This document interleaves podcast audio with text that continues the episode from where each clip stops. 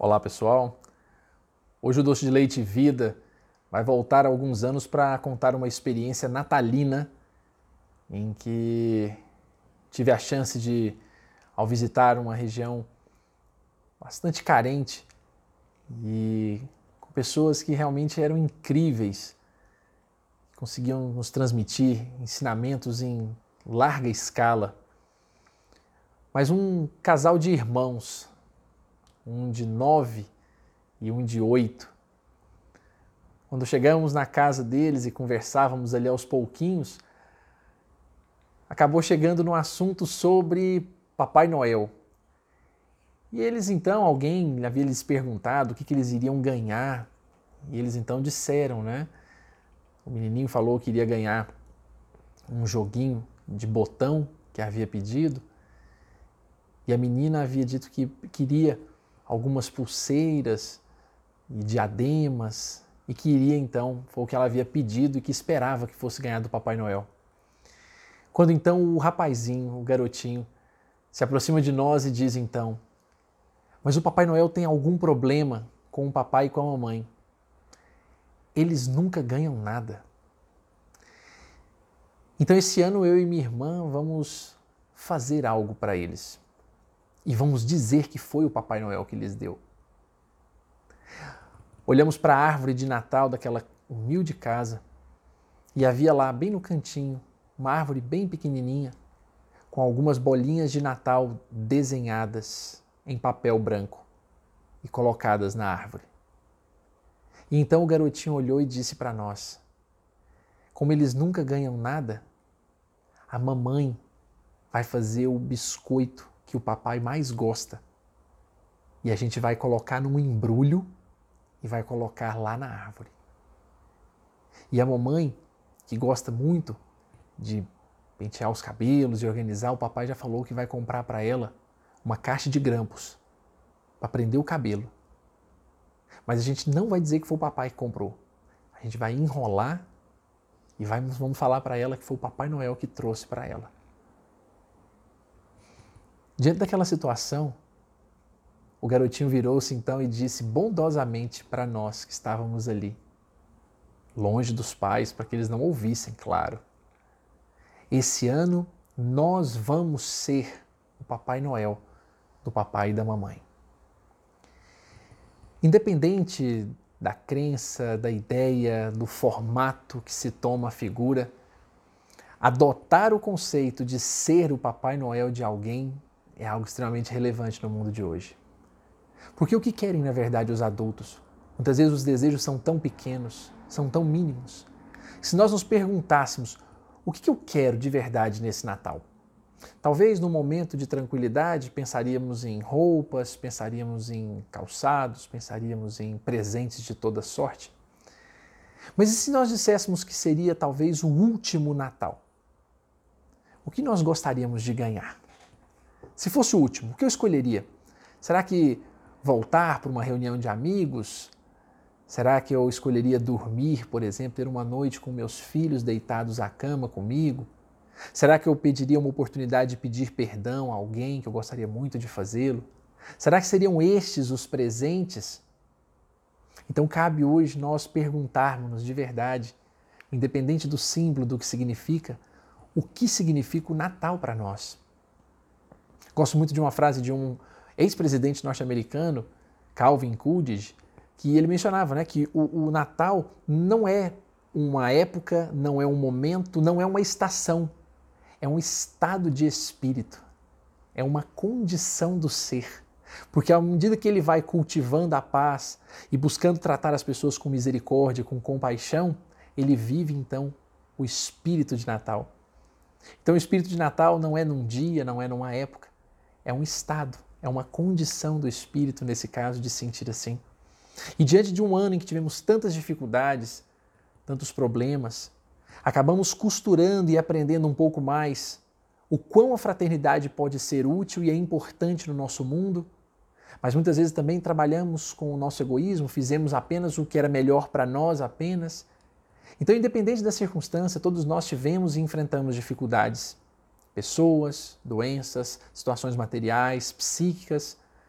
E nesse Natal, temos aí a oportunidade então de imaginarmos se podemos seguir como o grande exemplo que a manjedoura nos oferece nesse caso, daquilo que é difícil, mas que também tem uma entrega, uma sequência, um, uma melhoria no que se faz, conforme aquilo foi a proposta originária do Natal. No meio de todas as dificuldades, Jesus então vem e entrega sua própria existência a cuidar, a serenar e a amar as pessoas, mostrando para nós que o início, os problemas do início não podem ser um entrave, não podem ser limitadores do que vem ao fim. O Natal é sempre um reinício. Esse ano eu vou fazer tal coisa, é tempo de promessas para nós mesmos.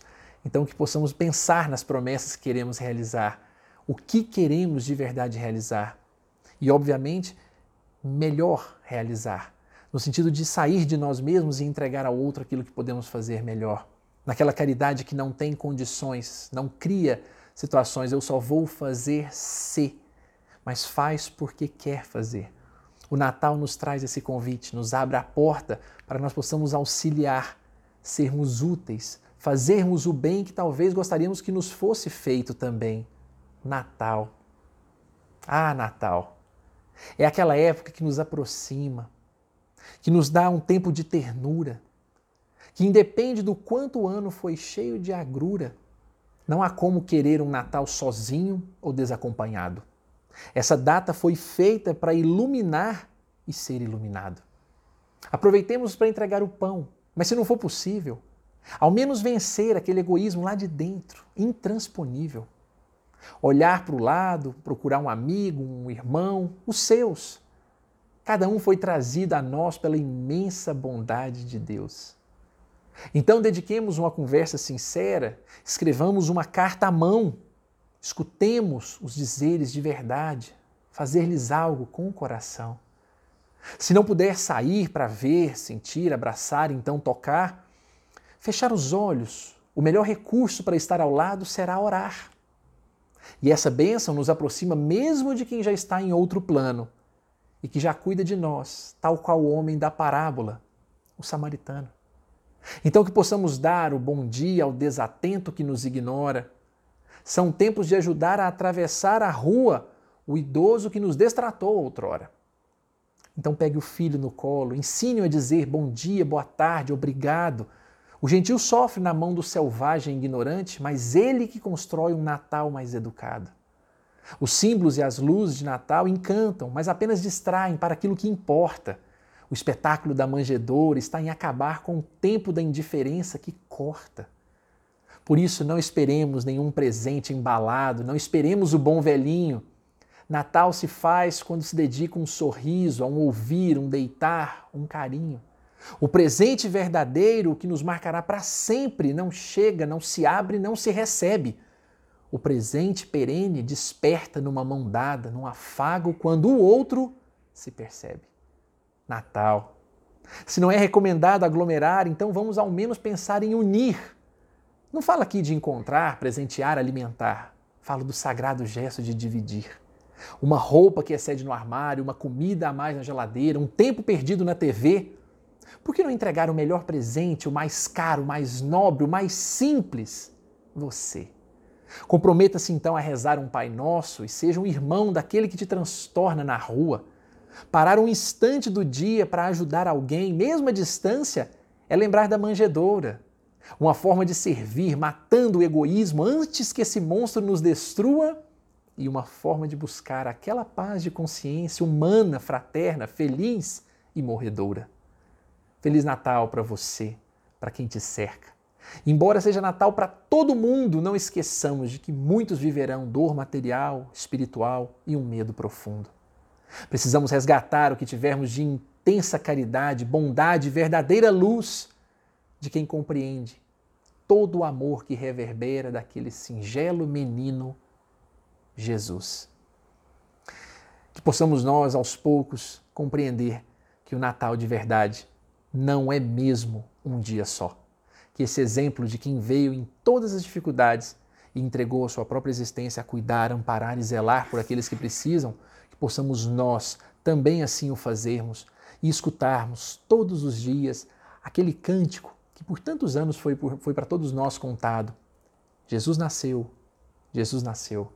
E ao ouvir, possamos então ter a vontade, o desejo honesto de servir, de amparar, de entregar o nosso melhor conceito, pelo amor, por amor àqueles que precisam, que estão ao nosso redor.